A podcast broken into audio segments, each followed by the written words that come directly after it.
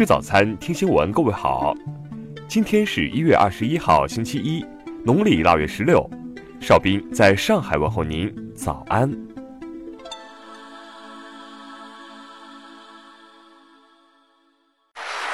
首先来关注头条消息。美国国家航空航天局日前表示，美中两国航天机构正在协调月球探索努力。此前，NASA 分享了来自一颗美国卫星的信息。而中国则及时地向美方通报了此次嫦娥四号月球着陆的具体坐标和时间。NASA 在声明中称，与此次活动相关的所有 NASA 数据都是可以公开获得的。NASA 与中国的合作是透明、对等和互利的。不过，乔治华盛顿大学航天政策研究所主任亨利·赫兹菲尔德表示，在诸如可能涉及技术信息共享的月球研究基地之类雄心勃勃的合作项目方面。美方的限制可能是克服起来远为艰难的障碍。听新闻早餐知天下大事。国家卫健委表示，将出台一系列急救管理的政策法规，加强急救体系建设，通过立法保证医疗急救规范化、法治化，特别是为见义勇为行为制定免责条款。二零一九年春运今天正式拉开序幕，初步预计。全球旅客发送量将达到二十九点九亿人次，比上年春运增长百分之零点六。昨天，个人所得税 App 更新，更新后，当出租方类型选择为自然人时，出租人姓名和出租人身份证号码变为选填状态；当出租方类型选择为组织时，出租单位名称也变为选填状态。中国中铁股份有限公司日前召开专题会议。研究确定，在徐州设立中铁磁浮交通发展有限公司，面向全球服务，打造中铁磁浮国家级实验室。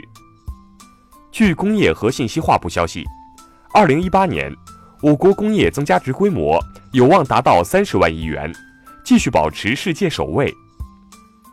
国家市场监督管理总局抽查结果显示，有将近五成的仿买口罩，因为防护性能达不到相关标准。要求被判定不合格。中国科学院院士、著名物理学家梁敬奎，十九日因病医治无效，在北京逝世，享年八十七岁。针对出现重大 bug 一事，拼多多官方微博昨天刊发声明，称有黑灰产团伙拼多多漏洞，盗取了数千万元优惠券进行牟利。目前，拼多多平台已修复漏洞并报案。下面来关注国际方面的消息。当地时间十九号，特朗普发表全国讲话，他呼吁尽早结束政府关门，并提出两项让步举措，试图换取国会批准建强资金。不过，提议遭民主党方面拒绝。日本正考虑就日本海名称争议与韩国等国家举行非正式磋商，在雷达锁定风波、劳工案等事宜发酵背景下。这一争议可能再次引发日韩外交摩擦。针对英国脱欧进程再现不确定性，德国总理默克尔十九号表示，他将致力于努力寻找到一个基于协议的脱欧方案，直到最后一天。据外媒报道，朝鲜和美国代表将在瑞典举行工作会谈，此次工作会谈内容将涉及美国总统特朗普与朝鲜最高领导人金正恩的未来会晤等议题。据日本媒体报道，此前被认为是世界上年龄最长的男子，生于一九零五年的日本北海道居民野中正造于昨日去世。巴西农业部日前发布报告说，由于对中国内地出口强劲增长，二零一八年巴西农产品出口额达到创纪录的一千零一十六点九亿美元，比二零一七年增长百分之五点九。据加拿大媒体十九号报道。魁北克省首府魁北克城市长吉雷斯拉伯姆近日以中加政治关系紧张为由，取消了对中国的访问。韩国媒体报道称，韩国总统府青瓦台希望朝鲜最高领导人金正恩在极具象征意义的三月一号访问首尔，与韩国总统文在寅举行峰会。下面来关注社会民生方面的消息。昨天，济南公安发布通报称。目前的一家六口离奇死亡一案系白某才所为，其在六楼家中将父母、妻子及两个儿子杀害，并放火焚烧案发现场后跳楼自杀。安徽阜阳一女主播日前因整容效果不理想，半夜从十八楼顶坠下身亡。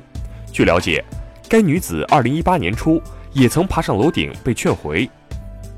近日，南宁一辆正在行驶的公交车上，司机突遭男乘客用钢筋击打头部，为了乘客安全。司机当时选择隐忍，发现头部流血后才停车靠边。目前，打人者已被刑拘。近日，一男子在北京南站将四十八枚烟花爆竹藏在穿着的羽绒服帽子里，企图蒙混过关，被安检员查获，因涉嫌违反治安管理处罚法，该男子被北京铁路警方行政拘留。近日，在成都太阳湾景区内。一男子为逃票走小路进山迷路被困，最终救援人员历时十四小时，成功将被困男子救出。经送医检查，该男子身体无大碍。最后来关注文化体育方面的消息，在昨晚举行的亚洲杯八分之一决赛中，国足以二比一战胜泰国队，终结十五年淘汰赛不胜纪录，晋级本届赛事八强。在昨晚举行的澳网第四轮比赛中。西西帕斯三比一战胜卫冕冠军费德勒，终结了后者澳网十七连胜的战绩。近日，节目《歌手的全民举荐踢馆歌手》环节引发刷票质疑。